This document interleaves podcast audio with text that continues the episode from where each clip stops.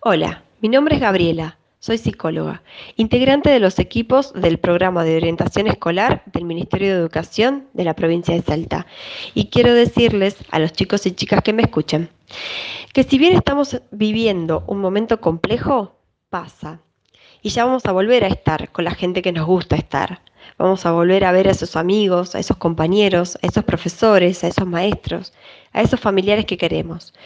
Pero hasta que eso suceda tenemos que estar en casa, cuidándonos para también cuidar a los demás.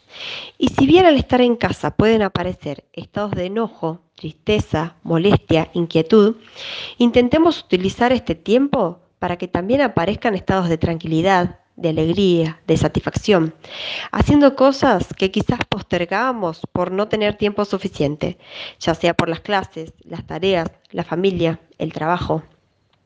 Lee, escribí, pintá, decorá, ordená. Aprendí algo que tenías en mente y que ahora puedes hacerle un lugar en tu día. Y que después, cuando nos encontremos, nos los puedas enseñar. Revisá cómo querés que sea tu año. Planificá. Pensá qué metas querés alcanzar, qué deseos quisieras concretar y qué necesitas para lograrlo. Ya sea este año o en un tiempo futuro, pero anda pensando a dónde te gustaría llegar. Ahora es el momento de armar un proyecto que te aliente, sobre todo en momentos donde estamos con pocas ganas, cansados o desanimados. Ya falta menos para volver a vernos, para encontrarnos en los pasillos de las escuelas, con más energías que nunca.